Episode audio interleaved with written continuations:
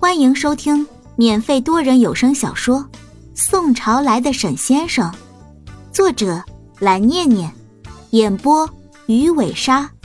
欢迎您的订阅哦。第六十九章，杨小兵蹑手蹑脚的走上楼梯，回到自己房间后，拿出手机定了一个半小时的闹钟，然后他便躺在床上睡着了。等到杨小兵醒过来的时候，都已经十二点多了。他突然想到，糟了，还没有去叫雪峰起床呢。于是他蹭蹭蹭的往楼下跑，感觉整个楼梯都在震动。等他跑到楼下客厅的时候，急忙的向沙发跑去，然后拍了拍沈雪峰的手臂，叫道：“雪峰，雪峰，快起床了，都十二点多了，我们俩还没有吃午饭呢。你不是说还要一起去超市吗？”杨小兵焦急的表情印在了脸上。啊，是，啊好的好的，我已经醒了，你收拾一下吧，我们马上准备出发去超市。没关系的，反正我们今天休息，明天才去宋师傅家嘛，不着急不着急。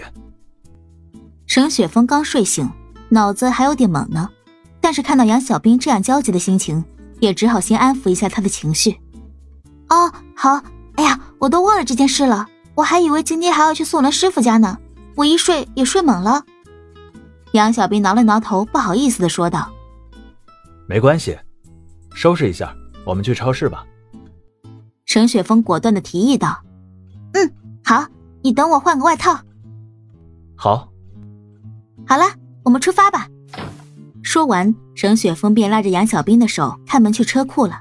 沈雪峰贴心的为杨小兵打开副驾驶的车门，等他坐好后，自己再上车。点完火后，沈雪峰拿出遥控钥匙，把车库门打开，然后把车开出了车库，车子向超市的方向驶去。沈雪峰照旧打开车上的音乐，播放了起来。杨小兵提议道：“放点英文歌吧，好久没有听英文歌了。”于是沈雪峰换了一张 CD 放了进去，开始放流行英文歌曲。一边听着喜欢的音乐，一边吹着风的感觉也太棒了吧！杨小兵在内心感叹道，随后开口问沈雪峰中午吃什么，准备要去买哪些菜。沈雪峰回应道：“这两天我们练法术都辛苦了，我打算买只鸡炖给你吃，补补身子。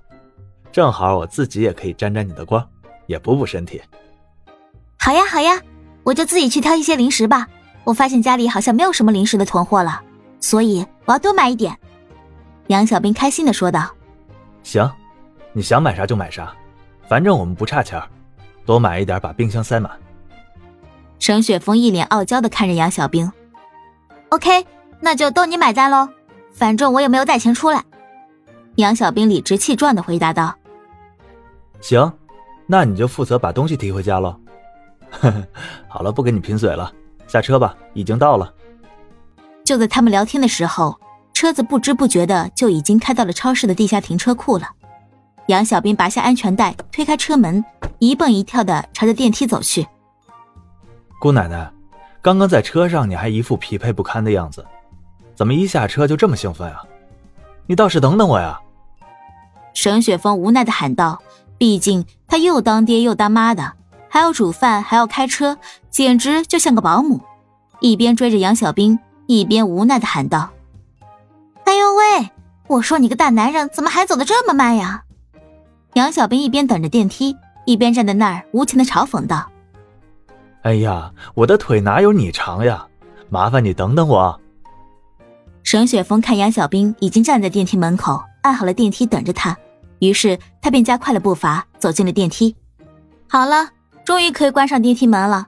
为了等某些人，浪费了一分钟呢。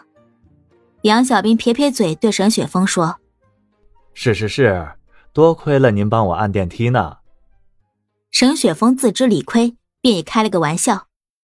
电梯很快就到达了第一层，沈雪峰则拉着杨小兵出了电梯门。他们先是走入了超市的生鲜区，沈雪峰先走到了卖鸡肉的那一片区域，耐心询问着有没有一整只活鸡。听到肯定的回答之后，便开心的要了那一只鸡。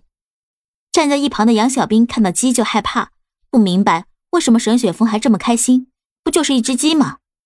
杨小兵的心里只有满满当当的零食和巧克力蛋糕，以及多到数不清的冰棍。光是想想，杨小兵的心里就觉得非常的幸福。等到超市的师傅把活计处理好后，沈雪峰便带着杨小兵去了买新鲜蔬菜的地方。两个人四处挑选，分头行动。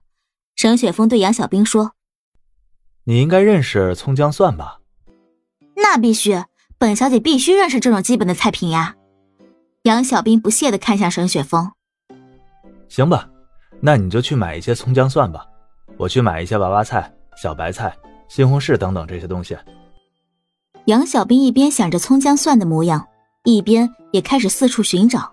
不一会儿，杨小兵便买好了这三样东西。他环顾四周，没有看到沈雪峰的身影，他便带着这三样东西去向超市的零食区。心心念念的零食终于要买到了，一只手提着葱姜蒜，另一只手推着一个小推车。杨小兵一边拿着葱姜蒜，一边推着小推车，另一只手。一直把货架上的零食往推车里放，一边放一边嘴里还自言自语：“薯片我要黄瓜味的，甜辣味的，原味的也来一个吧。哦，还有韩国泡菜味的，果冻也来一包吧，好久没有吃了，挑个最大的。嗯，让我想想，去买一些熟食吧，火腿肠、烤鸡腿、鸭脖、鸭掌、鸭架，冲！”一边想着，一边推着小推车四处乱跑。不一会儿，整个小推车就被堆满了东西。等到沈雪峰找到他时，他的小推车已经装不下了。哎，雪峰，快过来，我正要去找你呢。快点，你跟我去甜品区吧，我还买很多蛋糕，还有冰棍呢。我已经拿不下了，赶紧的，你快再去推一个车过来。杨小兵好像找到了救兵似的。赶紧拉住沈雪峰的手，要向甜品区跑，生怕他下一秒就逃跑了。本集播讲完毕，点个订阅不迷路哦。